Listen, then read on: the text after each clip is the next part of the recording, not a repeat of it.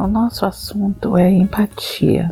Definições teóricas não são realmente o meu forte, mas como uma pessoa prática, eu posso transmitir a minha ideia de empatia. Empatia para mim é quando você reparte a sua bolacha, quebra ela no meio, bolacha, biscoito, depende de onde você mora aí no Brasil. Quando você está na escola e vê que o seu coleguinha não tem lanche, então você quebra a sua bolacha no meio e dá metade para o seu coleguinha. A empatia é quando o seu coleguinha cai na escola e machuca o joelho e você fica ali do lado dele até que um adulto venha para cuidar do seu coleguinha.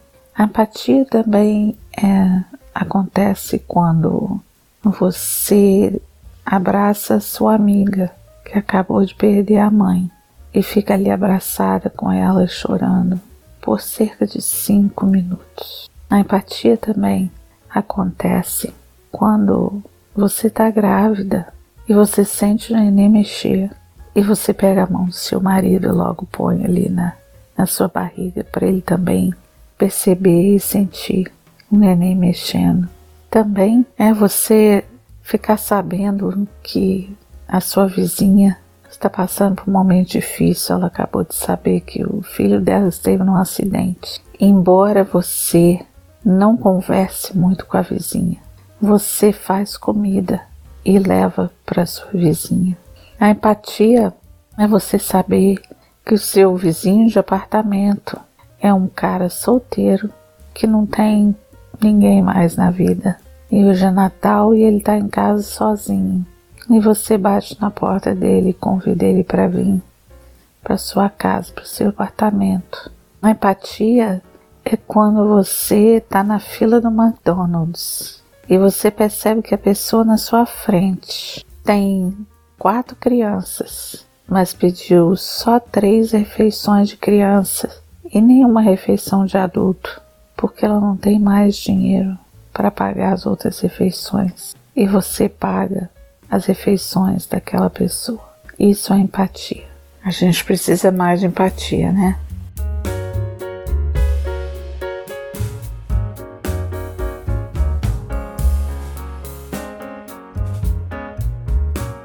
Bom dia, boa tarde, boa noite. Está começando mais um Café da Confraria.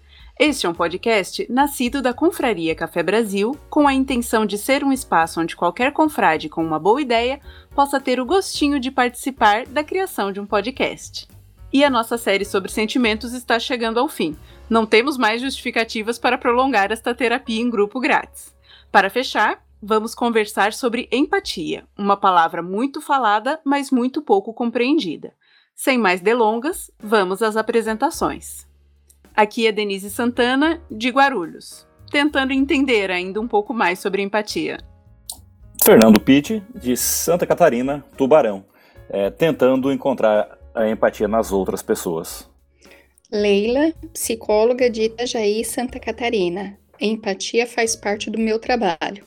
Eu sou Rony Clayton, sou pastor batista e empatia é o que eu preciso desenvolver todos os dias do meu trabalho. Aqui é o Alexandre Tobias, direto de Jaú, interior de São Paulo, e eu também uso muito empatia no trabalho. Eu achava que eu era muito bom em empatia e a cada ano eu descubro que é muito difícil ter empatia. Pois é. é. Leila, então vamos primeiro à definição. Qual seria a definição mais usada ou a mais prática de empatia? Porque você acaba vendo várias definições, né? Então eu vou usar a mais simples, que é quando eu trabalho com as crianças menores, né? Empatia é a capacidade que a gente deve ter de se colocar no lugar do outro, de tentar adivinhar o que o outro está pensando ou sentindo, é se comover com a dor do outro. Quando eu fui pesquisar sobre empatia dentro dessas várias definições, tem uma que eles ficam na dúvida, né, e colocam a diferença entre você ver a dor do outro e se angustiar com ela, e a outra que é você ver a dor do outro e digamos assim, fazer algo em relação a isso, né? Externalizar. Um em que você vê a dor do outro, fica sentindo pena de você mesmo, e a outra em que você vê a dor do outro e consegue realmente transportar isso para outra pessoa. Isso é um processo ou são duas coisas separadas? É bem complexo, né? Porque olha, normalmente a gente vai esperar, né, que algumas emoções sejam é, naturais do próprio ser humano. A questão é que hoje dia tem até uma polêmica, né, e discussões, principalmente quem atende crianças, né, na psicologia infantil, o quanto a gente tem percebido a dificuldade de crianças de ter empatia. E aí, olha só, se eu tenho diante de mim uma criança, né, que eu já percebo essa deficiência, muito provavelmente, se não tiver uma intervenção, ela vai se tornar um adulto que não tem empatia né? É quase uma consequência. Então a gente até pode ter recursos, a própria psicoterapia é um né, recurso como esse, a questão das práticas educativas de paz, valores, para desenvolver isso. Então, eu, enquanto psicóloga, eu acredito que pode né, existir um processo, sim. Mas, se a gente já pensar num adulto que não tem empatia, uh, como desenvolver isso, eu já acho um pouco mais difícil, tá? É, porque, como eu falei, né, são emoções que a gente espera que é, se desenvolva naturalmente com o ser humano, né? À medida que o ser humano desenvolve, né, teria que ter desenvolvido também. Quando não há, aí a gente, né, tem aí os casos que são patológicos. E vocês, qual que é a experiência de vocês com a empatia? Vocês têm alguma história, alguma coisa que vocês se lembrem mais? Quais as maiores dificuldades que vocês encontram no dia a dia em relação à empatia? É, na verdade, o meu trabalho, junto com a Leila e junto com o doutor, meu doutor Tobias, e o seu também, né, Denise? Ninguém procura médico, pastor ou psicólogo quando tá bem.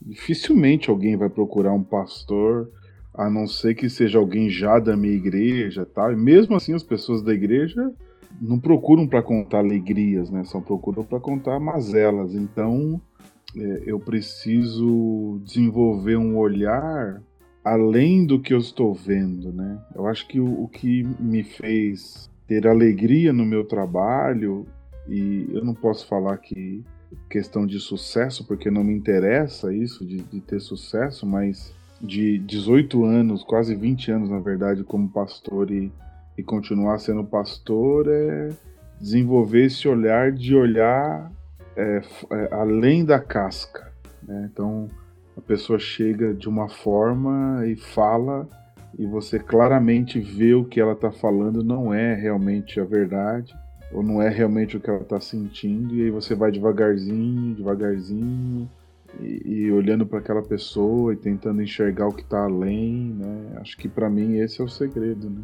E isso tem me dado bastante condição de continuar meu trabalho.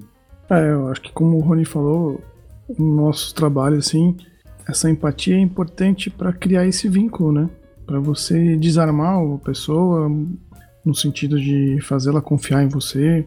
Então, quando você mostra que você tem empatia, que você entende o que ela está passando, porque você vai tentar entender, vai tentar imaginar, você nunca vai saber exatamente o que ela está passando. Mas quando você mostra esse, esse, seu esforço, né, de compreender, fica tudo muito mais fácil, né, essa, essa relação, né. Então acho que isso ajuda bastante mesmo. A, a gente vê também na educação dentro de uma sala de aula a necessidade de empatia, porque muitas vezes o professor ele ele tem aquela ideia de que o aluno não quer é, se dedicar, o aluno não quer aprender, mas quando você vai ver na realidade o aluno está ali trabalha, é, depois de uma longa jornada de trabalho, uma longa jornada às vezes até que teve que dividir entre casa um, dois trabalhos, ônibus, final de noite, final de semana, então também a gente precisa ter dentro da sala de aula também essa questão da empatia muito forte para poder uh, identificar e poder ajudar os nossos alunos, né? E, e, na gestão da mesma forma com os nossos professores, nem todos muita, nem todos estão bem é, do jeito que a gente gostaria e muitas vezes a gente acha que eles não estão se dedicando, mas o objetivo, o motivo é outro, né? Muitas vezes o motivo até mesmo pessoal. Eu acho que quando a gente fala em empatia, né, a gente precisa de todos os setores, em todos os lugares, é sempre praticar a empatia de uma certa forma ou outra, né? É isso mesmo, Fernando, acho que você falou bem num ponto bem legal. Porque eu falo para meus meninos isso, né? Se você tem empatia, fica tudo mais fácil, né? Você, você nunca vai magoar alguém ou fazer algo errado com alguém, porque é simples, você fica se imaginando se fosse o contrário. Então, se você usar essa regra, né, não faça com os outros o que você não gostaria que fizesse com você, fica tudo muito mais claro, né, mais simples. Mas acho que no dia a dia todo mundo esquece isso de uma forma tão fácil. Então, é o que você falou numa escola ou com um professor, se você tenta entender um pouco a postura dele pelo lado dele, não pela sua visão, isso facilita a comunicação demais.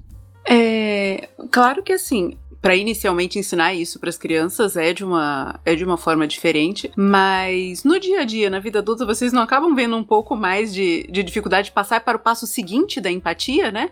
Porque você tem esse primeiro passo de você entender que aquilo é desagradável para o outro, depois você tem o segundo passo que é você tentar fazer alguma coisa pela visão do outro. Porque assim, na hora que a gente pensa, ah, não fazer com o outro o que não gostaria que fizéssemos conosco, isso você começa a ver depois, mais tarde, que não é sempre bem assim, né? Porque tem muita coisa que você pessoalmente não se incomoda e que quando isso acontece, quando você faz isso pro outro, ou isso acontece pro outro, tem um peso completamente diferente, né? Como que vocês veem isso, assim, de tentar passar para o próximo passo da empatia, assim, empatia fase 2, vida adulta? Foi boa, hein, Denise? Uh, é interessante por essa questão da empatia, né, com o que foi dito, em alguns momentos ela pode ser confundida com uma regra social, né, de, de boas maneiras, né, ou de valores também, né, a questão aí do respeito, mas a empatia é algo mais inato, né, e assim, porque eu posso de repente ter um discurso, né, de que me sensibilizei com determinada situação porque eu aprendi que socialmente isso é adequado, porque socialmente as pessoas se comovem, mas de fato, né, até onde a minha empatia realmente existe ao ponto de eu ser uma pessoa solidária. Seria esse o, o a fase 2 que você mencionou? Sim, é ser solidário de uma forma efetiva, porque, por exemplo, nós temos diferenças de valores, diferenças de prioridades e diferenças de personalidade mesmo. Então, muitas vezes, aquilo que é é, importante para o próximo. Por exemplo, às vezes eu vejo uma pessoa que se esforça para fazer alguma coisa por mim ou para mim, que eu fico olhando e falo assim, gente, mas você é tão, sabe? É, você vai lá, você agradece, fica feliz, né? Porque você vê o esforço da pessoa mas aquilo não é uma coisa que seja importante para mim, entendeu? Não é uma coisa que me agrade. Da mesma forma, como tem coisas que às vezes eu faço na melhor da boa, das boas intenções e para a pessoa aquilo não tem valor. Então, você tem a fase em que você precisa ver não o que você gostaria que fizessem para você, mas o que aquela pessoa precisa naquele momento. É, eu vou contar um caso. Na minha igreja tem um casal de mulheres elas frequentam a igreja já há algum tempo e, e me têm como pastor delas. Eu visito a casa delas e tal. Agora, uma delas está passando por um, um, momento extremo de depressão. E aí ela me ligou, a, a mulher mais velha me ligou, pastora, a, não quero falar o nome dela, vamos chamar de Maria, tá? Baseado nas minhas histórias. Aí a Maria tá depressão profunda, preciso de alguém para levar ela de Serquilho para São Bernardo, no hospital psiquiátrico, para internar por 30 dias. Eu não tem outra coisa a fazer, o que, o que ela precisa é isso, né? Então eu estou entendendo o que a Denise está falando, mas as pessoas, Denise, quando a pessoa olha para você, uma coisa que eu ia falar desde o começo, talvez a Leila pode me ajudar, um olhar empático. Se você já tem um olhar empático, foi o que eu fiz com ela. Eu falei, é, eu levo você. E aí chegou lá, eu tive que ficar cinco horas pro lado de fora com uma criança de oito anos, enquanto ela cuidava da, da esposa que estava lá dentro do, do hospital, entendeu? É um negócio difícil. Mas eu acho que é o olhar empático. Se você tem um olhar empático, não importa se você a pessoa se incomodou, se foi não foi tudo aquilo. Eu acho que é isso. E amanhã eu vou voltar de novo no hospital, sair 5 e meia da manhã e tal. Porque é um ser humano que precisa de uma ajuda, entendeu? Então, eu acho que eu acho que o segredo para mim, eu, Rony, né, é o olhar. Você tem um olhar empático, é, se a pessoa vai se incomodar ou não, ou se é bom ou não. Eu acho que, não sei, eu, eu acho que a gente tem que fazer o que a nossa parte. Mas, Rony, isso é empatia? Uh, ou é fazer bem para o próximo? É, eu entendo que você ajudar o próximo, se, é, é, muitas vezes que está passando por necessidades, para nós talvez uma necessidade simples, mas para ele uma, um muro intransponível, eu não, eu não sei se isso realmente é empatia. Se isso a gente pode definir como empatia, ou isso é simplesmente você fazer o bem. Boa noite, gente. Eu atravessando o samba aqui, cheguei agora. É, eu estava ouvindo o Rony e eu vi um pedaço antes eu queria só colocar uma parte. Vamos lá. Para mim, empatia também é estar focado e com os dois pés na realidade. Tá? É aquela coisa de, ah, beleza, o cara precisa de uma ajuda, ok, mas sem colocar um certo tipo de pena nisso para que não aconteça um viés de vitimismo. Eu não sei se eu estou conseguindo me fazer entender. É eu estou tão pé da vida já, até abri uma cervejinha aqui para poder relaxar, porque ia mandar uns três para casa do Pi hoje. Então, é, uma das dúvidas que eu tenho é justamente essa, da diferença entre a empatia e a compaixão, né? Porque se você for ver na hora da, da descrição, talvez eu classificasse como compaixão, mas não sei, talvez seja realmente confuso. Leila, dá para ajudar?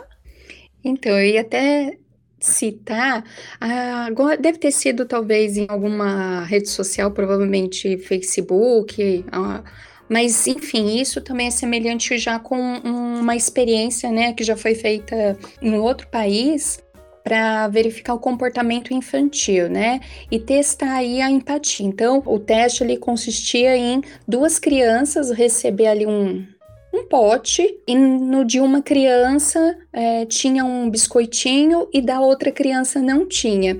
E aí foi começar é, isso feito, né, com crianças já bebês. E aí até para ver, né, de que em que momento que a gente pode considerar, né, que uh, a empatia aparece, né?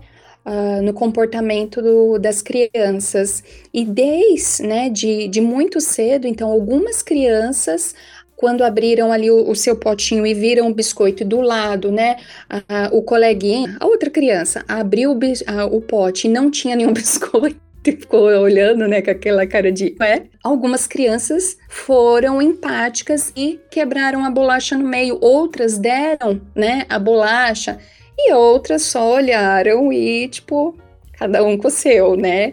Então, isso é para, acho que dá um, um, bom exemplo, né, de que eu posso me sensibilizar e fazer algo, né, para o outro, e aí talvez seja como você falou, né, tornar essa empatia efetiva, mas eu acho que ela acaba também é, se misturando muito com a solidariedade. E eu posso, como muitas vezes as pessoas se comovem com situações, chegam a se emocionar, chorar ao ver algo na TV ou ouvir um relato, né, de alguém, mas efetivamente eu não me mobilizo para isso, né?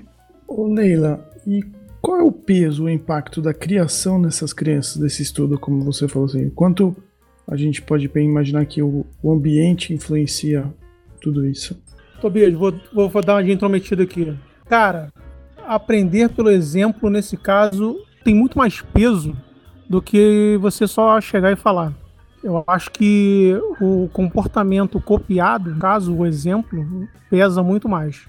Sim, está muito atrelado, né, com o modelo.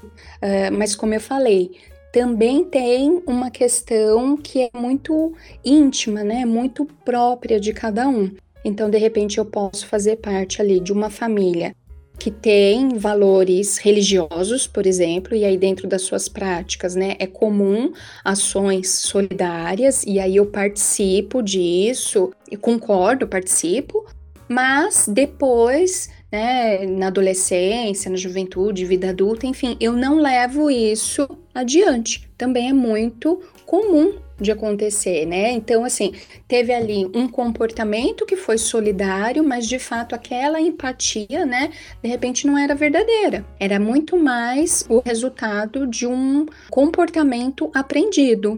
É claro que existe uma chance muito grande, né, da gente é, levar isso para uma vida adulta, mas o que eu quero enfatizar é que nem sempre, né, essa não é a fórmula certa. Né? Eu acho que é um caminho, né? Mas não é uma garantia de resultado.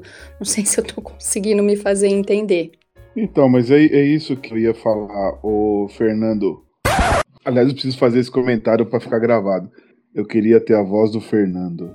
Então, eu acho que a empatia sem ação não tem sentido, né? Ou pelo menos a tentativa, né, de alguma coisa. Eu acho que é isso. Então, não seria empatia sem ação é, soberba? Ou algum outro termo? Eu acho que soberba cai bem. É, então, porque, assim, a gente não é obrigado a ajudar todo mundo ou tal, né? Mas eu acho que, que eu, eu, essa questão do olhar, né, que eu falei, a questão do olhar empático, né? Quando eu vejo alguém sofrendo, né? Ou quando eu vejo alguém passando por uma dificuldade, eu não, eu não, eu não quero também achar que, que a gente pode ter empatia só por alguém que está que está sofrendo, né? Eu não acho que só isso, né? Mas eu, eu acho que a empatia ela precisa gerar alguma coisa. Ah, você está me contando aqui um problema, ah, tá, eu me solidarizo com você. Mas é, eu preciso cuidar da minha vida, né? Sei lá. A empatia precisa gerar alguma coisa. Eu, eu penso assim. Eu, eu sofro com isso, na verdade, viu, Lela? Hoje eu sofro menos, assim.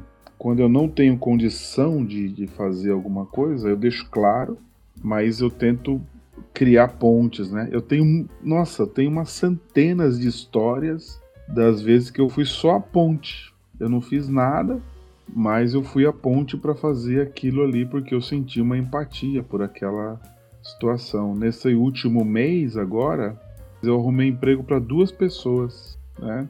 E, e, foi iniciativa minha, porque eu vi que as pessoas estavam sofrendo. Eu fui lá e falei com os patrões, e as duas pessoas, a mãe e a filha, estão trabalhando em lugares diferentes, né? Então acho que a gente a empatia passa por um pouco de ação, mas não é obrigação. A gente está aqui para discutir mesmo. Sim, inclusive, né, um quando a gente finaliza aí o nosso bate-papo, né, tem aquele momento que a gente faz as recomendações e eu já tinha até anotado aqui, né? Isso que você mencionou é retratado num filme que chama Corrente do Bem, né? Entrega bem a idade. Foi estreado ali anos foi foi 2000, é. Entrega bem a idade.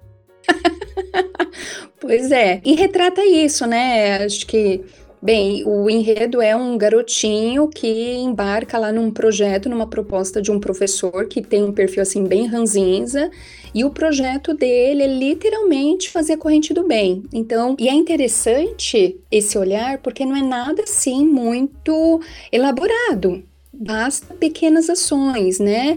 Que as pessoas se comprometam a ajudar, mesmo das da forma mais simples possível, né, o, o, seu próximo e que isso se propague, né, e, e, tome aí uma dimensão muito maior. Enfim, esse é o enredo e é, né, mais ou menos aí o que você está retratando. E eu acho, né, que essa questão da empatia, ela é bem delicada porque ela acaba dentro da nossa sociedade criando muitos ganchos com os valores. Então, empatia, a gente precisa olhar para a empatia como uma, uma das emoções né? E como eu sempre repito, natural do ser humano. Valores é uma outra questão, mas ela se engancha muito com valores, julgamento, cobrança. Então, por exemplo, pessoas, você pastor, o, o pessoal que é médico, eu como psicóloga e tantos outros, né, que desempenham papéis aí que, que são de certa forma eu não digo responsáveis, mas que têm esse trabalho, né, para garantir alguma melhora na qualidade de vida das pessoas, no geral, a gente tem aí um perfilzinho mais cobrativo, né? Uh, às vezes a própria tolerância, né, com a sua fragilidade e erro é mínima, né? Porque a gente fica sempre naquela cobrança de que tenho que fazer mais. E isso acaba elevando, vixe, uma série de, de neuroses. Mas o que eu quero também enfatizar é que a falta de empatia pode trazer muito mais complicação, muito mais prejuízo do que de repente ter a empatia e ela não chegar nesse nível que a gente vem debatendo, né? Já é, com ações efetivas para ajudar, porque a falta de empatia, né? Isso vai gerar né, uma pessoa, por exemplo, não só com um perfil egoísta, né, mas a falta de empatia leva uma pessoa a preencher ali critérios para um perfil patológico mesmo. E aí esse comportamento vai trazer muitos prejuízos para as pessoas que estão em torno dela. Ah, desculpa a risada, mas é, tu falou de falta de empatia e, né, perfil psicológico, eu lembrei daquele Teve um vídeo que circulou um tempo atrás da garotinha que estava fazendo aniversário e acho que a irmã vai lá e assopra a vela do bolo e ainda fica fazendo aquela cara de deboche, dando de ombro. Putz, impossível não lembrar disso. É verdade, né? E você viu que a garotinha não perdeu a pose. Tipo, eu perdi um tufo de cabelo, perdi o penteado, mas eu tô inteira aqui, né? Exatamente.Esse vídeo é muito bom. Não sei quem falou aí, agora me perdi. Mas essa questão do poder do exemplo, nossa, isso é fantástico. As, a, a, os nossos filhos, né, assim, eles vão fazer, cara, eles vão fazer. Eles vão ser, mesmo durante muito tempo, cópia nossa. A, a minha filha mais velha, por exemplo, um dia ela chegou em casa triste, porque a professora dela estava muito triste. A professora tinha perdido o irmão ela falou: Papai, o que, que eu faço com a minha professora? Ela tá muito triste, ela perdeu o irmão dela, morreu o irmão dela. E minha filha estava no terceiro ano, no quarto ano, é, quarto ano. Eu falei, filha, o que, que você acha que pode fazer? Eu não sei, eu quero fazer alguma coisa para ela. Aí eu falei, se ela tiver mal, você vai lá e ora com ela, faz uma oração com ela. Ah, tá bom. E eu esqueci aquilo. No último dia de aula, a professora me procurou. Ah, eu preciso falar com o senhor, mas eu não queria falar na sala de aula. Olha, sua filha fez uma coisa por mim algumas vezes. Ela viu que eu estava mal e ela veio e orou por mim. E ela, e ela alegrou meu dia tal. Então é o que ela vê o papai e a mamãe fazendo, né? Orando com as pessoas, conversando com as pessoas. Então o poder do exemplo nessa questão da empatia é, é fantástico e dá para você ver aquela criança, aquela criança que o pai, meu Deus do céu. E eu que lido com criança, né, que sou palhaço, meu Deus do céu.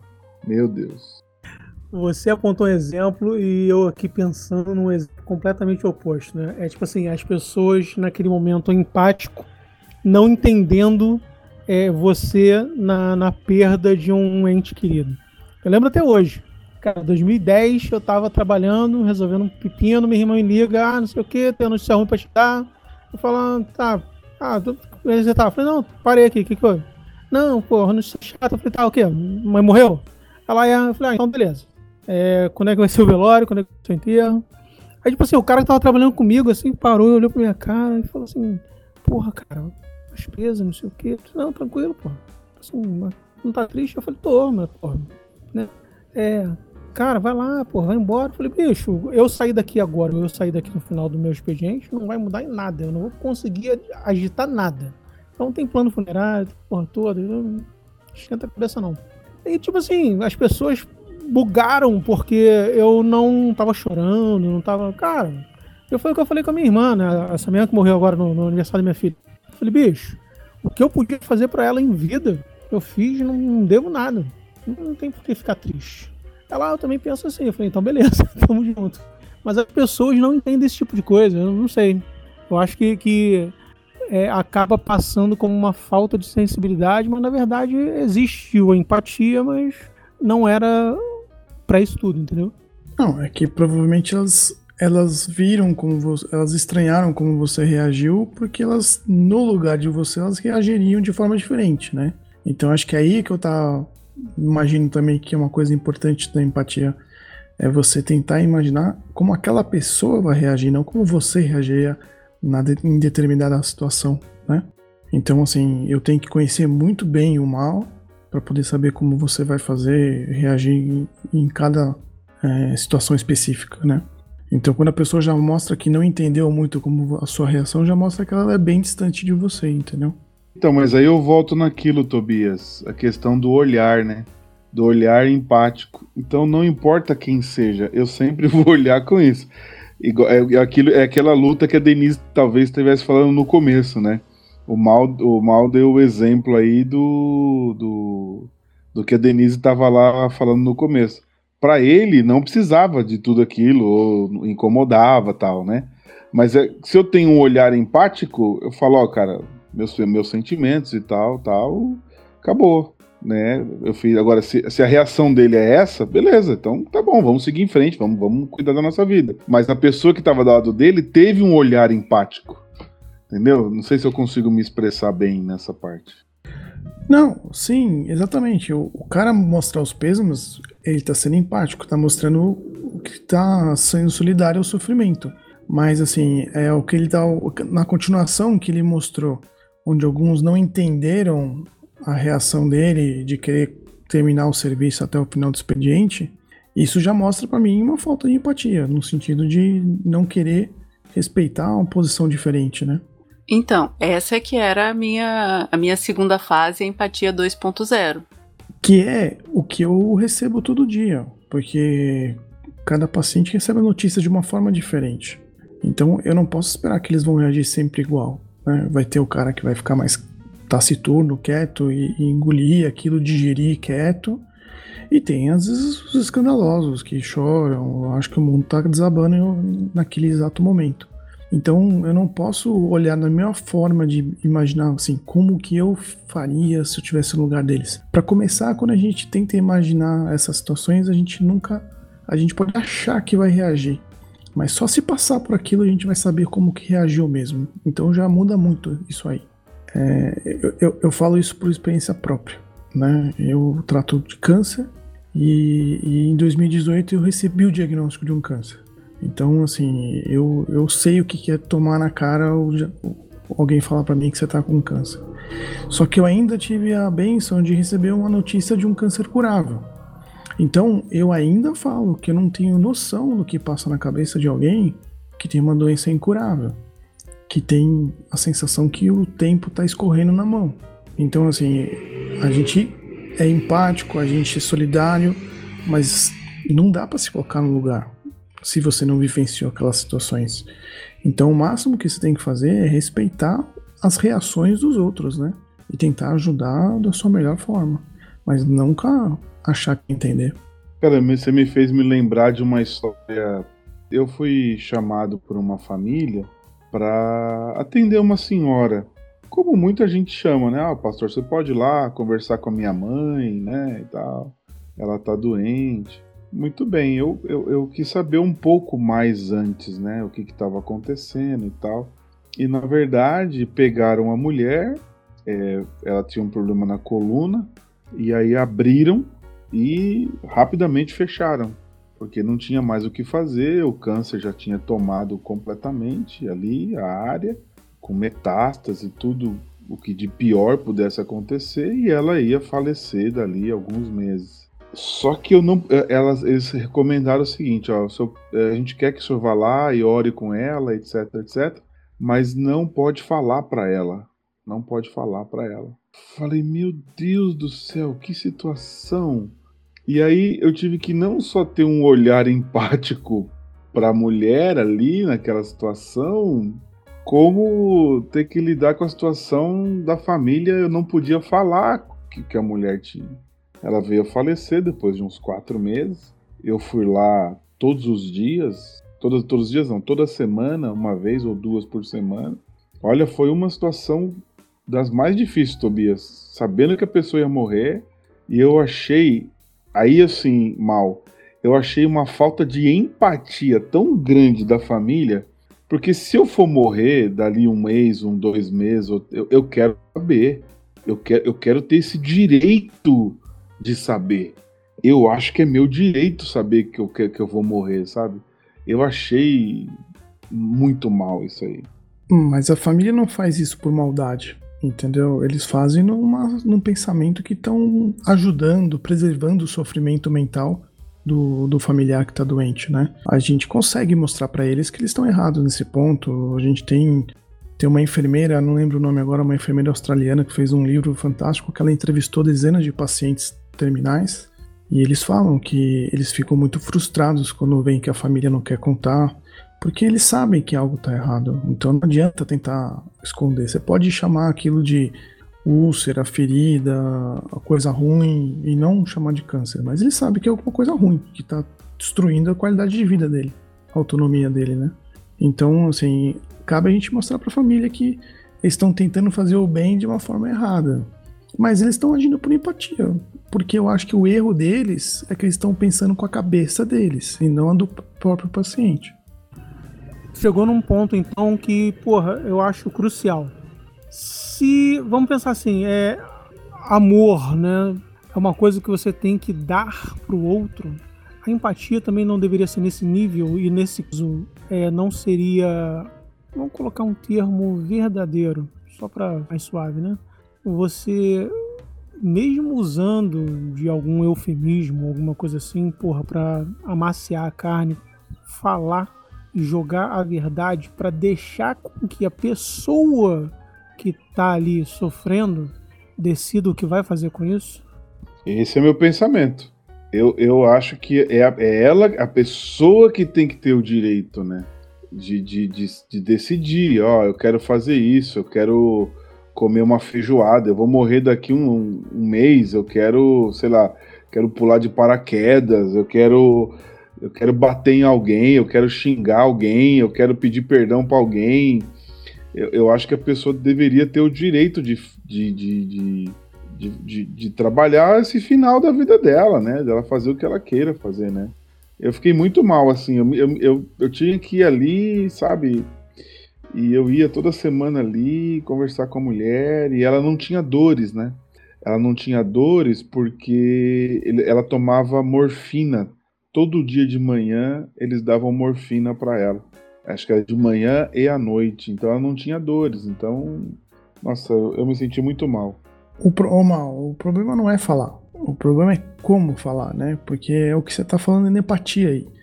Se você mostra para ele que você tá sentindo a dor dele e que você tá disposto a ficar do lado dele até o final ali, é que você vai dar a notícia e vai embora aí, problema dele, e você curte, vai pro bar tomar alguma com seus amigos e seu dia acabou.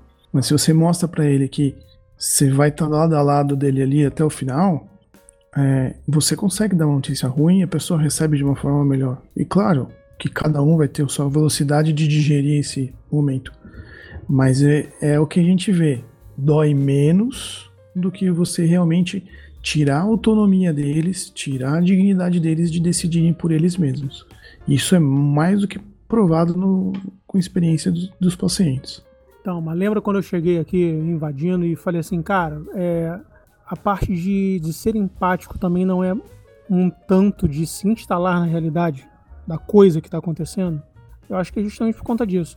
Não adianta nada, porra, eu saber que, sei lá, vamos, hipoteticamente falando, ah, minha filha tem, sei lá, um tumor no cérebro e vai, porra, crescer e ela tem três anos de vida. Beleza. Ela tendo 8 anos sendo autista, não vai entender porra nenhuma. Agora, se ela tem 25, né? Aí a coisa muda de figura.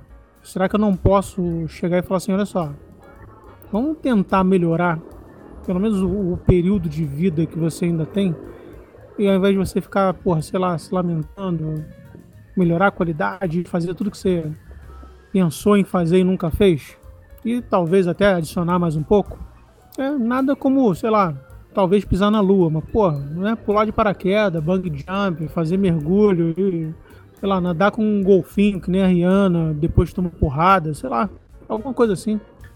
nadar com um golfinho. É mal, mas o que a gente mais aprende é que para fazer tudo isso que você tá falando para eles, a gente tem que aprender a fazer isso com cada vez menos palavras.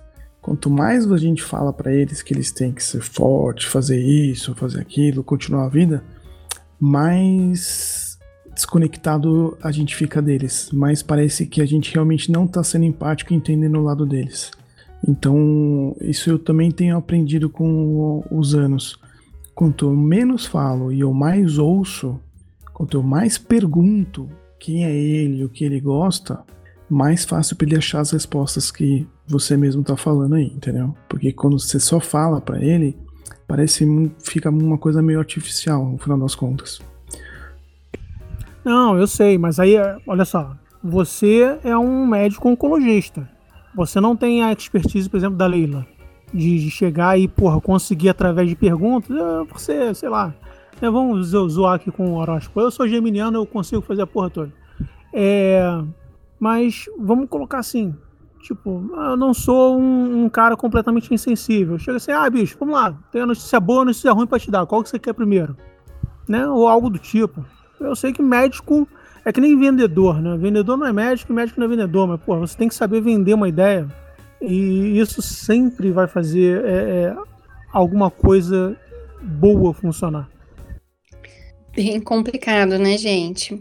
E, e aí a gente foi para um caminho, assim, acho que de muitos, se a gente pensar questões mais, assim, de fortes de empatia, a gente pode, a, a questão das catástrofes naturais, né, o, o, o, quanto isso mobiliza, e aí a gente foi parar né, nessa questão, o quanto é dolorido, né, você dar uma notícia para alguém uh, de uma doença, né, que muitas vezes é terminal, e eu sinceramente eu não tenho uma fórmula, tá, a única coisa que eu posso compartilhar com vocês foi algo é, com que eu não segui a, a área de psicologia clínica. Então, no meu último ano de graduação, eu queria muito seguir a psicologia clínica hospitalar. Uh, e aí eu fui fazer estágio no hospital, né, infantil. E o meu primeiro caso foi dar notícia para uma garotinha de 10 anos Uh, quando ela acordasse, ela tinha perdido um membro né, superior, o braço direito, porque ela estava brincando numa laje. E aí ela se desequilibrou e segurou no fio de alta tensão e necrosou, né? Então precisou amputar o braço, parte ali da, da pele, né? Uh, quase já no, no peito mesmo. E ela estava anestesiada e ela ia acordar. E eu tinha que estar tá lá junto com a equipe, com o médico, né? Ela só tinha 10 anos para dar notícia. E aí, né, aquela coisa, você pede uma força sobrenatural para que você faça aquilo da melhor maneira, mas não tem receita, né? A única coisa que te resta é tentar se colocar, né, no lugar da pessoa e saber o que, que ela precisa ali. É óbvio que ela ia querer outro braço. Ela até verbalizou isso, né? Uh, enfim, tanto não tem resposta certa que na minha supervisão daquela semana uh, eu fui a primeira a falar, ou melhor, eu fui a primeira a chorar, né? E é interessante porque, olha só, no curso de graduação de psicólogos, eu sentia o olhar de julgamento dos meus sábios colegas de quinto ano. E eu me lembro até hoje, né? O meu professor é Francisco Toro, é um psicólogo hospitalar assim bem conceituado em São Paulo, e ele, né, disse que a melhor coisa, né, que um psicólogo pode fazer por alguém é ficar calado, né, no momento que ele não sabe o que falar e junto com a pessoa, né, aguentar, suportar a dor dela. Já é o suficiente. E ele disse: se você não tivesse chorado, eu iria me assustar e suspeitar das suas habilidades enquanto psicóloga. Então, não tem fórmula certa. Não tem fórmula certa, mas às vezes dá vontade de ter um treininho assim, né? Um manual, dicas rápidas. Cadê o Fernando Pitti? Dormiu, Fernando? Uh, estou aqui sendo empático para tentar absorver tudo que está vindo. Saiu da minha capacidade de processamento. Não, mas como o Rony falou, lembrando o Fernando, Exatamente, assim, eu tento levar esse negócio da empatia para fora mesmo. Então, assim, quando você vai assistir uma aula, eu tento imaginar o esforço que o cara teve para fazer aquela aula, né? Então, você valoriza em respeitar e ouvir ele, não ficar a, a, atendendo o telefone na, na, hora da, na hora que ele tá falando, pelo simples motivo, você podia estar tá lá na frente, né? Então, é ainda empatia é, grau 1, né? Primeiro nível, nível 1, mas eu acho que faz muita falta nas pessoas ainda nesse ponto. Demais ainda. Então, não seria empatia educação. Sim, sim. Para mim, acho que as coisas caminham muito juntas aí. Uma coisa tá amarrada, atrelada à outra mesmo. E até o que vocês falaram aí, assim, a personalidade também conta.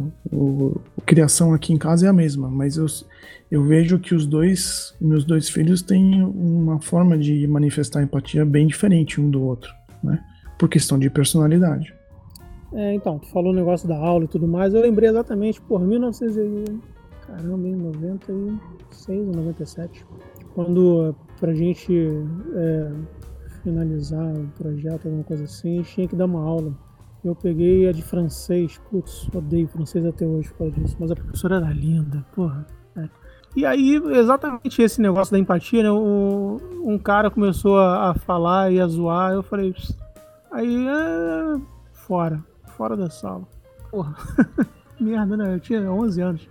É, é, aí eu olhei pra professora, eu falei, aí? Ela, tu que manda. Eu falei, então beijo, fora. ele teve que sair.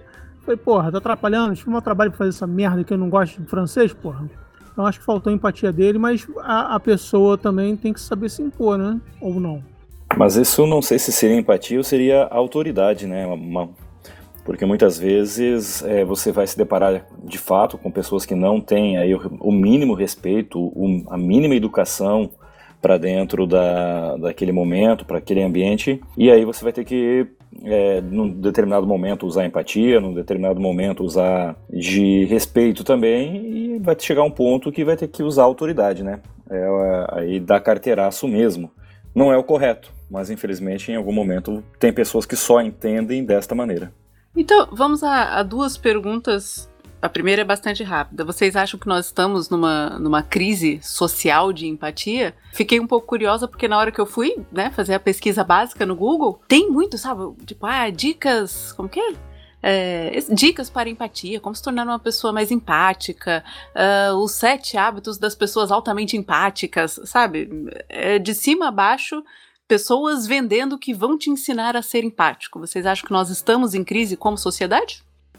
Sim. Desde que se instaurou a era da informação e com o advento das redes sociais, todo mundo só pensa em eu, eu, eu, eu, eu. E com isso a gente esquece que a gente vive em sociedade. Eu forço o máximo, né, até minha filha fica chateada, meu filho é mais fácil de entender, que a gente, por viver numa sociedade, a gente tem que, às vezes, pensar primeiro no outro do que na gente. Só que uma andorinha só não faz verão, né? Sigo fazendo, enquanto o vizinho não faz, eu vejo isso muito aqui. Vejo porque se eu tivesse uma espada samurai, eu teria cortado a mão de três filhos de vizinhos, porque vivem tocando a campainha e saindo correndo. Eu também acho que a, as mídias sociais não nos aproximaram nesse ponto de sociedade, nos distanciaram mesmo. É, deixaram a gente mais egocêntrico mesmo, voltado mais pro que aqui a gente acha e dane-se o que os outros pensam, né? Eu também vejo dessa forma um pouco mais meio pessimista também. E fiquei mais pessimista depois de hoje, porque a Leila também falou que é difícil um adulto desenvolver empatia. E aí a gente vai ver que as carreiras dos coaches tá fadado ao fracasso. Eu também é, concordo aí com o Mal e com o Tobias. A sociedade não está mais empática, não. E, e, eu acho que não é culpa das redes sociais, não. Não é culpa das mídias sociais, não é da, da dos devices que a gente tem aí para se comunicar e, e, e explorar e divulgar mais a nossa imagem. Eu acho que é da própria sociedade. Porque eu tenho, eu tenho um, uma frase aí que eu costumo falar que é o seguinte: muita gente diz que a ocasião faz o ladrão eu entendo que a ocasião revela o ladrão. Então, o, talvez o que as mídias sociais estejam fazendo hoje é, é apenas revelar uma personalidade que sempre existiu, que sempre esteve presente nesta sociedade, desde que a sociedade é sociedade. Fernando, concordo com você. Eu ia justamente né, iniciar a minha opinião falando da questão da corrupção, né? Porque quando a gente vai ver a questão patológica, que é a ausência de empatia, é o perfil, né, exato dos políticos corruptos, né? A falta de remorso quando você pratica, né, algo que traz um prejuízo para o outro. Agora você pensa o tamanho isso numa proporção dos escândalos vixe, que acompanham a quanto tempo, né, a nossa história política. E não é o mal ao outro, né? O mal à nação. Então, toma proporção disso, né? E a pessoa que não tem esse remorso, né? Então, assim, não acho também que é algo exclusivo é, da tecnologia, das redes sociais, mas é, eu atendendo crianças e adolescentes, o que eu noto de fato que tem uma interferência muito significativa é a falta de habilidade social que está tomando, né, principalmente crianças e adolescentes, por conta, sim, das redes sociais, né? Então, a falta de habilidade social é algo muito preocupante. Eu diria assim que assim como o bullying, nós somos de uma geração que sobrevivemos ao bullying. O bullying não era lei, né? Mas causou danos irreparáveis e muitos. Hoje se fala no bullying de uma forma responsável, eu penso que essas questões de habilidades sociais agora não é algo exclusivo, né, do espectro autista e que essa questão de dependência de eletrônicos, eu tenho né, me debruçado para estudar mais sobre isso, é algo que em breve vai ter que fazer parte do de um currículo paralelo escolar, porque vai ser algo de saúde pública que a gente vai ter que considerar, né? Então, em resumo, a empatia, a falta, né, da empatia eu não vejo apenas de agora, né? É algo que já se manifesta muito antes na nossa sociedade. Mas é, é algo que eu até já comentei, eu não sei se em algum outro episódio. Em outubro, eu tava num hotel com minha família, comemorando o aniversário da minha mãe, e meu filho mais velho chamou atenção, falou assim: pai, presta atenção, olha as outras mesas na hora da refeição. A gente era a única mesa que não tinha ninguém, ninguém usando um celular ou um tablet. Todas as outras mesas, pelo menos alguém estava distraído com o aparelho e não contato, contactuando com os outros da mesa. Então, assim, realmente eu acho que isso exacerbou demais essa dificuldade de desenvolver essa habilidade nossa mesmo. Vou fazer uma pergunta aqui de advogado do diabo, hein, pra Leila. Mas vem cá, você acha que bullying também não fez um certo favor para moldar o caráter de uma geração? Por exemplo, a galera dos anos 70 e 80, né, que nasceram nos anos 70 e 80, porque, cara, eu sofri muito bullying, eu também pratiquei muito bullying, justamente sofrer. E, tipo assim, mesmo hoje eu consigo ser empático até certo nível. Odeio choro de mulher, desculpe. É, e, cara, isso me. Eu, eu vejo hoje que me fez uma pessoa melhor. Tanto que minha filha, por ser autista e não. Assim, eu dou uma forçada de barra para ela se frustrar o máximo possível, porque eu sei que lá fora a vida vai dar umas bordoadas que vão doer.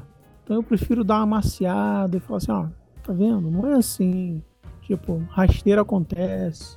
Mal, a gente aprende sim pela dor, é, é um modo de aprender, mas ele não precisa virar metodologia. E, e essas situações são super delicadas, porque a gente tem desde situações que a gente poderia considerar lá as chacotas. Nossa, aí o vocabulário tá entregando mesmo, né? A idade. Bem, eu era magricela, cactus, porque eu, eu tive acne adulta, para vocês terem uma ideia, né? Então, magricela, cactus, qualquer coisa, né? Autoestima lá no dedão do pé e sobrevivi, mas tem, né, teve até situações assim de causar prejuízo físico, né, assim, dor física em amigos, presenciar. Então, de certa forma, tudo que vira, né, é, é, é acreditado, né, uma sociedade, quanto mais leis, significa que mais caótico está, né? Porque o ideal seria que as pessoas tivessem empatia e logo tendo empatia, as crianças desde muito cedo nem teria o bullying, mas justamente para prevenir tantos horrores que a gente já viu acontecer, fosse aqui no nosso país ou em outros lugares no mundo, por conta da falta de empatia, foi necessário criar leis. Mas daí nesse ponto, talvez a gente puxe a conversa por um lado completamente diferente mas essas leis, Leila, toda essa proteção que a gente está dando às nossas crianças, nós não estamos criando é, criança, nós não estamos criando crianças cada vez mais fracas, menos empáticas e com aquela falsa sensação de que tudo é para elas, todos e, to, e tudo é, vão protegê-las, é, então que a culpa é do próximo, nunca delas. É, isso também não vai, não pode estar tirando é, essa, essa, esse senso de empatia delas? Então, aí voltando para a questão do bullying, né? O bullying, é, a lei agora do bullying, ele não super protege né, uma criança, porque justamente é uma medida contrário, né? Protetiva para evitar por conta dessa falta de empatia desde muito cedo que se chegue né, a situações que a pessoa né, é, vai ser prejudicada.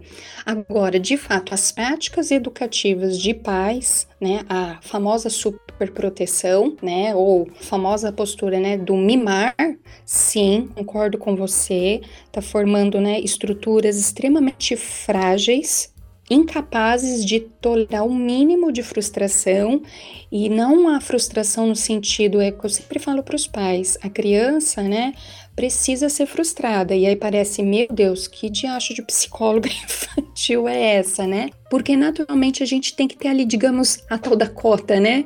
A gente precisa ter sim uma determinada tolerância à frustração. Quando não tem, e muitas das crianças hoje já estão manifestando comportamentos uma baixíssima tolerância à frustração. É claro que crianças muito pequenas, né, vão demonstrar bem menos. Isso faz parte, isso é neurológico. Mas à medida que essa criança cresce, ela necessariamente precisa ter uma tolerância à frustração maior para suportar as adversidades da vida. Faz acho que duas semanas, né? Uma garotinha de 13 anos aqui na. Agora eu não tenho certeza qual era a cidade aqui do lado, não sei se foi balneário, né? Eu, eu mesma, Leila, não fui buscar a informação, mas eu atendo três adolescentes que se sentiram, né, muito afetados. Ela se jogou, né? Então, 13 anos ela se jogou de um prédio aqui próximo da cidade e isso teve uma repercussão enorme, né, nas redes sociais e principalmente nas redes sociais de adolescentes. E aí, claro, cada um vai dar um pitaco. Então eu não atendi a menina, não sei, mas não só a questão do transtorno mental, uma depressão, enfim, ou um transtorno borderline, se for o caso, né? Apesar da pouca idade, a gente fecha diagnóstico, né, com essa idade, mas já poderia ali aparecer alguns critérios. Mas tem crianças e adolescentes tendo, né, muito prejuízo na sua saúde mental justamente por conta disso, por conta dessa fragilidade. E a responsabilidade é dos pais. Essa é claro que tem crianças que já têm ali uma questão genética, então assim como a gente herda, né, características físicas, a gente também herda, né, uns genes assim, mas conturbados, sim, de pai, de mãe, avô, avó, mas o ambiente ele é revelador. Então, de repente, eu tenho vários casos de depressão na minha família, né? E aí, se eu tenho um ambiente que, de certa forma, dá vazão a isso, então eu vou desencadear o transtorno. E aí pensa que eu já tenho minhas questões, vamos supor, um componente genético, e aí eu ainda tenho práticas educativas extremamente inconsistentes, que é o que alguns, muitos pais estão né, tendo. É, essa inconsistência forma fragilidades enormes na personalidade. E aí, quando eu tenho que suportar determinada dor, eu não aguento. Então, isso aí é, me lembra até a, a, hashtag que eu usava muito na confraria, faz tempo que eu não coloco nada, né? É hashtag pai de merda. Eu lembro, falando disso aí agora, eu lembro de um, um caso. Minha filha, na época, devia ter 3 anos de idade. Eu lembro que eu fui no mercado com ela, não levei ela no sling. Então, andava com ela de mãozinha, né? Eu curvado, porque ela era muito baixinha. E aí, na saída, eu com as bolsas carregando. Era um domingo, e tinha rampa de carrinho, né? Aquela, aquele acesso até também para deficiente físico e tudo mais, né? Cadeira de roda. E eu falei assim: não corre. Aí adivinha, né? Você sempre fala não corre e a criança faz exatamente o oposto. Ela saiu correndo e aconteceu exatamente aquilo que eu não, não queria que acontecesse. Ela tropeçou, caiu, rolou no chão, lindinha, macacão cor-de-rosa tudo mais, brinquinho, tufinho na cabeça, lacinho. Aí eu parei do lado dela e falei assim: levanta. Aí ela ia começar a dar aquela crise, falei, levanta. Aí veio uma mulher, assim, eu falei, tira a mão. Aí ela parou assim, falei, ela caiu, ela vai ter que aprender a se levantar. A vida vai dar uma, um monte de rasteira nela, né? Aí ela parou assim, me olhando incrédula, né? Aí eu falei assim, pode sair. Aí a mulher, né, olhando assim, e juntou assim umas três pessoas, falei, levanta. Falei, falei, vai ficar aí, levanta. É. Falei, então tá bom. Dei três passos andando embora por direção à casa. O que aconteceu? Parou de chorar, levantou e saiu correndo para agarrar o meu dedo mindinho. Né? Era como a gente andava quando eu tava com, um bolso na mão. E por isso que eu falo, cara, é, eu procuro frustrar o máximo que eu consigo. É, tipo assim, dentro do limite, óbvio, né? Mas hoje em dia, o que você mais vê por aí é adolescente, inclusive nessa época, né, nessa geração agora, adultos que não conseguem nem mesmo conviver com a palavra não para qualquer outro tipo de coisa, que acham que isso está sendo como uma espada enfiada no coração e ela vai morrer a qualquer momento por causa disso. E a cultura também da igualdade hoje em dia, né? A palavra desigualdade também é, é parece estar falando o nome do diabo, né? A, a igualdade também acho que é outra coisa que tem levado a esse grau extremo de frustração nas, nas pessoas, nos adolescentes e crianças também. Porque hoje todo mundo ganha medalha de primeiro lugar, então você não sabe mais o que é se esforçar e tentar e não conseguir, tentar e conseguir dessa vez, da outra não consegue. Você não desenvolve, não consegue desenvolver isso. Sim, verdade, falta perseverança, né? Concordo. Essa coisa de é, três primeiros lugares, né? É um absurdo isso. E de fato, né? Escolas estão promovendo isso de uma forma assim exagerada, os pais. E aí, de repente, quando se depara com uma psicóloga raiz, por exemplo, hoje eu virei uma grande frustradora Será que existe essa profissão de crianças? Para vocês terem uma ideia, eu mudei minha prática. Crianças pequenas agora eu não atendo mais sem o pai estar tá na sessão. Independente, antes eu fazia essa prática somente com crianças, né? Deficiente intelectual, autista, né? Que aí é importante o pai estar tá junto. Agora com todas as crianças, que precisa o pai entrar para o pai entender o que é frustração, porque senão ele também acha beira a hostilidade, né? Ah, é para frustrar? Então tá bom, então eu vou ignorar, eu vou ser hostil com meu filho. Não, isso é maldade. Mas exatamente, os pais não conseguem suportar frustrar os seus filhos. E, e, e, é necessário. Então, desde pequenininho, a gente já tem que começar a treinar. Hashtag pai de merda. Não frustrar agora, a vida frustra depois. Sim. Isso aconteceu agora à noite. Aqui em Cerquilho tem um lago. Eu tenho uma filha de 11 e uma de 14. E a gente tem um grupo da família, né? Da nossa trupe de palhaços. Aí eu coloquei lá assim: se arrumem pra gente ir no lago passear. Aí eu não sabia que elas tinham uma reunião online com uma das líderes aqui da igreja. Aí eu falei: tudo bem, eu vou com a mamãe. Nossa, mas eu quero ir. Eu vou cancelar a reunião. Eu falei: não vai cancelar, você já tem reunião. E aí acabou, eu saí com a minha esposa, fiz tudo que eu tinha que fazer, caminhamos, fizemos outras coisas e tal, nunca. E acabou. Chegaram ficando, vocês demoraram. É, o papai e a mamãe tem que sair sozinho também. E quase choraram quando a gente saiu, né? Sozinhos. Então, é isso. Tem que frustrar mesmo. Agora é a hora da pausa para o café, no Pires. Aqui vai o Pitaco de Luciano Pires. Bom dia, boa tarde, boa noite. Luciano Pires aqui para mais um Café do Pires. Né? Olha só, esse tema da empatia é um tema fascinante, né? A empatia é aquela do vestir os sapatos dos outros, né? A gente está numa sociedade que se acostumou a julgar as pessoas, né? Se acostuma a botar um rótulo e a julgar. Então eu olho de longe e começo a dizer o que se passa, eu dou minha interpretação dos fatos, eu cago regras, né? Eu digo como é que deveria ser, por que, que não foi. Eu critico imensamente as decisões ou as atitudes que os outros tomam. E em raríssimos momentos eu me coloco no lugar da outra pessoa. Então é muito complicado realmente você fazer um julgamento sem estar dentro do vestindo o sapato da outra pessoa.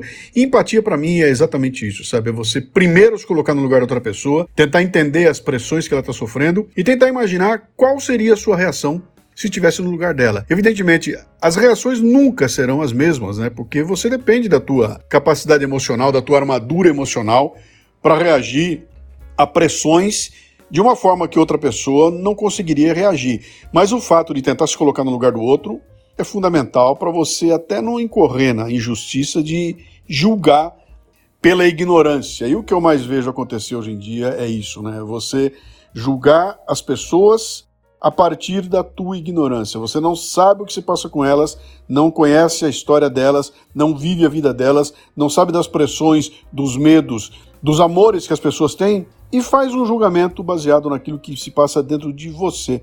Então, cara, isso é, bate na arrogância, né?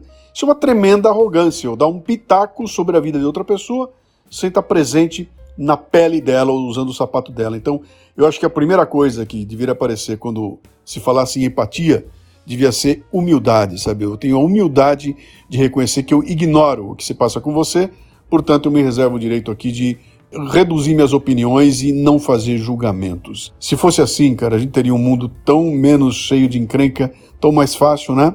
Mas acho que é por aí. Grande abraço a todos.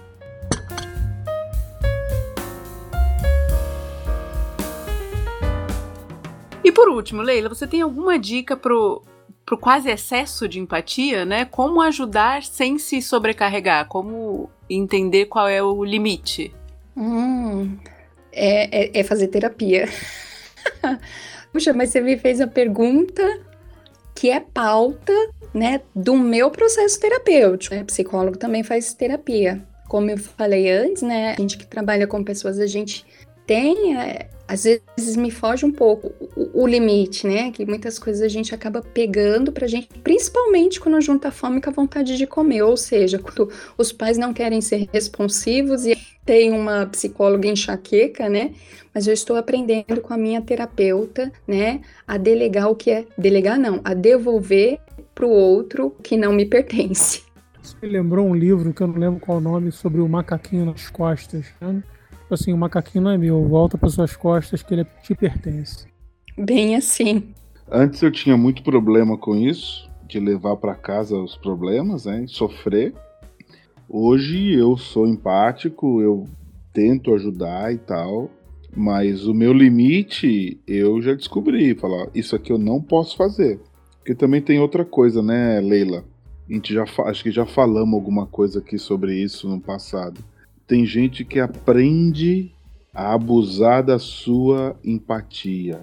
Talvez seja um tema para um outro, né? Pessoas que abusam da sua empatia, do seu cuidado e tal, tal. E eu aprendi a identificar esses também. Ah, pastor, você pode fazer isso aqui? Não, não posso. Não é porque eu não poderia fazer realmente, não poderia fazer, mas é porque se eu fizer, eu também não estou ensinando aquela pessoa. E eu preciso não fazer algumas coisas, assim como eu posso fazer tudo para minhas filhas e não faço, porque eu preciso ensinar também algumas coisas, né? Então isso é um, é um limite que você tem que dar também. Você até pode fazer, mas tem coisa que você não deve fazer. Eu penso assim. Sim, Rony, é por isso que é, essa questão, né? Eu posso ter empatia por alguém, né, na situação que a pessoa tá, e não necessariamente eu vou partir para uma ação, né? Muitas vezes eu sinto essa empatia, acomodo ela dentro de mim, mas de repente ela não vai prosperar aí para um ato solidário. E é possível, né, essa questão, que aí junta a fome com a vontade de comer, né? As duas personalidades, aquele que de repente já vai abraçando o que nem é dele, os intrometidos, né? tipo eu, e se esquece, porque quando a gente trabalha com o ser humano, a gente tá o tempo todo vigilante. E eu quero me desamarrar, né? A psicóloga aí, é, como é que é?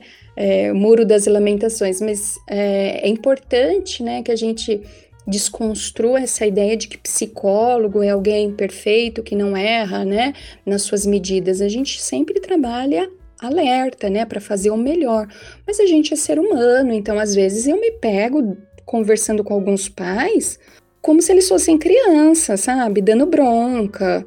E eu tenho trabalhado muito isso na minha terapia. Recentemente eu cheguei até a entrar numa crise profissional de que eu não queria mais ser terapeuta é, infantil porque me dá dois trabalhos, pelo menos quando você atende só o adulto, é só o adulto. Quando eu atendo criança, eu tenho que tentar consertar a família inteira. Então, isso toma muito, né? E a gente tem que fazer o tempo todo esse exercício de o que é meu, o que é do outro, até onde eu posso ir, aonde é assertivo, né? Porque senão eu, eu Leila, erro a mão também. Leila, tu entrou numa seara que, putz, eu tava doido para te perguntar isso faz tempo. Mas vamos lá. Eu não sei se você é, tem ciência da, das camadas da personalidade. Caso tenha, eu te pergunto: é, esses pais problemáticos, por acaso, são pais quarta camada? Não, quando você fala em camada, você está se referindo à abordagem da psicologia da bioenergética, que a gente fala das couraças, ou não? Não, não, não, não. São as camadas é, relatadas foi pelo Olavo de, Olavo de Carvalho. Muita gente é, é, coloca isso e, e eu achei interessante como ele conseguiu distribuir isso. E aí eu paro para pensar, inclusive olhando hoje até para a mãe da minha filha, tipo assim, eu vejo minha filha, eu sei que ela é uma criança e ela realmente tem que estar tá ali na quarta camada. Né? Ela vai desenvolver a adolescência e vai passar para uma quinta camada onde ela tenta romper isso utilizando de força, nem que seja gritando, berrando, mas ela tenta se impor através de força. E ela vai desenvolver até passar por uma sexta camada e tudo mais.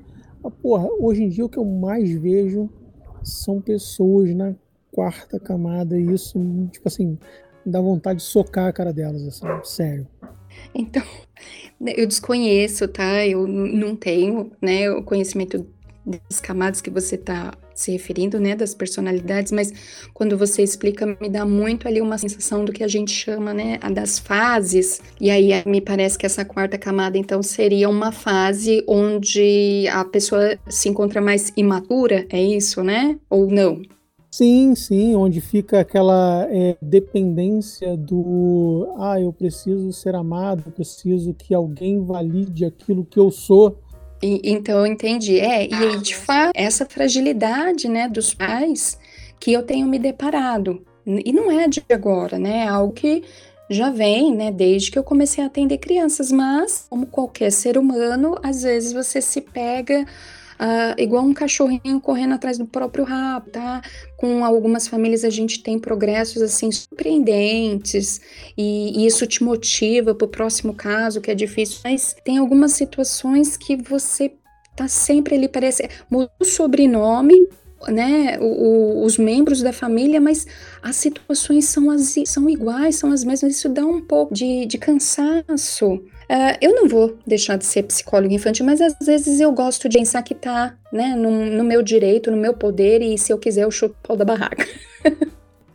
perfeito, perfeito. Muito bem, então, considerações finais e recomendações.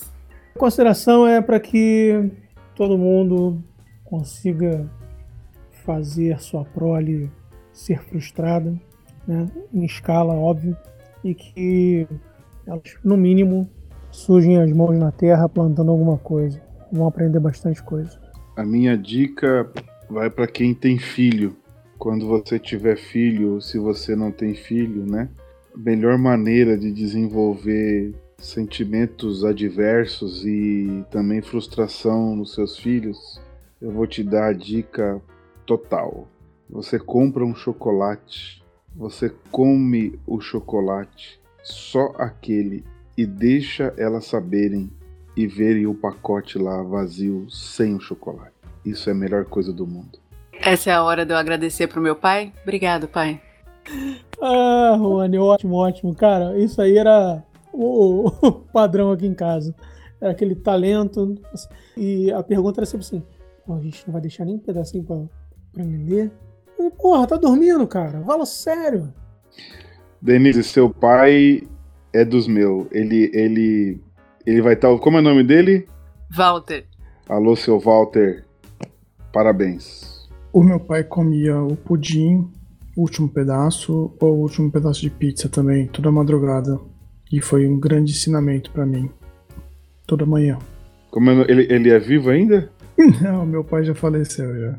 E, se ele fez isso, ele tá descansando em paz. Fica em memória, né? É, gente, eu vou, vou sentir saudades dos nossos bate-papo aí. A minha dica fica o filme, né? A Corrente do Bem, como eu tô num momento mais romântico, né? Uma coisa mais utopia, pode ser piegas, mas é um momento. É, o filme é muito lindo e eu acho que é importante, né, que a gente resgate isso, incentive, desenvolva nas crianças quando a gente percebe, né, que não vem naturalmente, tem que estar aberta desde muito cedo, né? Um mundo que tem mais empatia tem menos corrupção também. Pô, desculpa intrometer de novo, mas Leila, quando tu falou desse filme, eu ia na hora, né? Você falou assim, ah, eu tô entregando a idade. Eu falei assim, cara, eu vi esse filme no cinema. Detalhe, vi duas vezes. Ah, então você piorou. Mas a Leila tá se despedindo hoje da gente aqui? Vai ter coragem? Não, em dezembro teremos. Vocês cancelaram. Tem mais um, um tópico, não tem, Denise? É, como que é? Os projetos? Como que é mesmo o tema? É. Esperança. Nossa, gente, olha o ato falho da terapeuta que precisa de férias. Aí os projetos é esperança. Mas eu acho que fica o convite para você fazer parte oficial do Café da Confraria, né? Não como uma, assim, uma convidada, né? Seja bem-vinda aqui no nosso meio para ficar. Ah, eu aceito. Só que aí 2021 vai ser uma versão nova. Vai ser como psicóloga convidada, vai ser como membro para poder chutar o pau da barraca. Opa! Eu apoio 100% regado a álcool, de preferência, que a gente pode falar muita verdade. Na verdade, você chutou o pau até hoje por questão sua, né? Ou do, do, do Conselho Regional de Psicologia, né? É o tal do político, politicamente correto, né? Que a gente comentou no início, né? tudo hoje em dia pode ser mal interpretado, então a, a, gente fica, né, ou tá totalmente formal ou tá no informal. Então, 2021, Leila versão informal, se me aceitarem. Eu reforço o que foi falado aí para os colegas já em relação a a educação começar desde o berço para que lá na frente eles tenham respeito e a empatia pelo próximo. Umas duas semanas atrás, para melhorar a empatia dos meus filhos, eu pedi para eles assistirem o documentário Professor Polvo do Netflix. É, acho que ajuda a mostrar para eles bastante nosso papel como ser humano na Terra e, e desenvolver essa empatia pelo resto. Durante o programa você citou um livro de uma enfermeira australiana. Você sabe o, dizer o nome? Deixa eu dar uma fuçada aqui. Bom, então vou fazendo enquanto isso o agradecimento a Leila, tá? Muito obrigada, Leila, por ter ficado conosco, fazer terapia de grupo de graça, tá? Assim, fingir que não estava vendo que estava sendo explorada. É, foi muito educativo. Eu, pelo menos, acho que evolui muito como ser humano e acho que o pessoal concorda também, né? Foi educativo e foi muito divertido. Então, fico muito feliz que nós possamos ainda ter planos para 2021, né? Vamos, vamos evoluir como grupo. Eu que fico feliz, agradeço. Né? Vocês são muito gentis. Achei aqui. Ó, o livro é Antes de Partir: Os Cinco Principais Arrependimentos que as Pessoas Têm Antes de Morrer. É da Bruni, Bruni Ware. E você, ouvinte, espero que também tenha aproveitado. Muito obrigada pela sua presença e não esqueça de assinar o nosso podcast no seu agregador favorito e nos visitar em www.cafedaconfraria.com.br. Um abraço e até a próxima!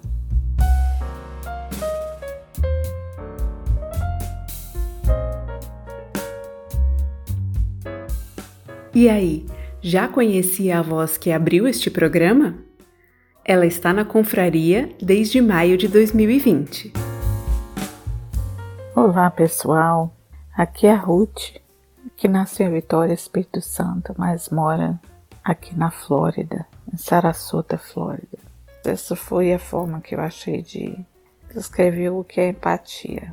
E muitas vezes eu fico pensando que é um comportamento ensinado, né? Através dos nossos pais. Eu fui muito abençoada que os meus pais ah, praticavam isso aí. Várias coisas dessa aí que eu descrevi, eu vi os meus pais fazendo. E depois ah, algumas outras coisas, essas que eu descrevi, eu fiz. Porque eu via meus pais fazendo.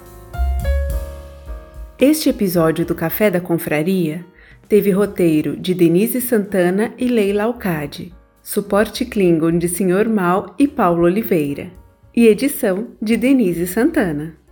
As capas dos episódios têm sido produzidas por Fernando Pitti, Tiago Quaglio ou Paulo Oliveira. Um agradecimento especial ao Luciano Pires pela participação, apoio e, claro, pela criação da Confraria Café Brasil.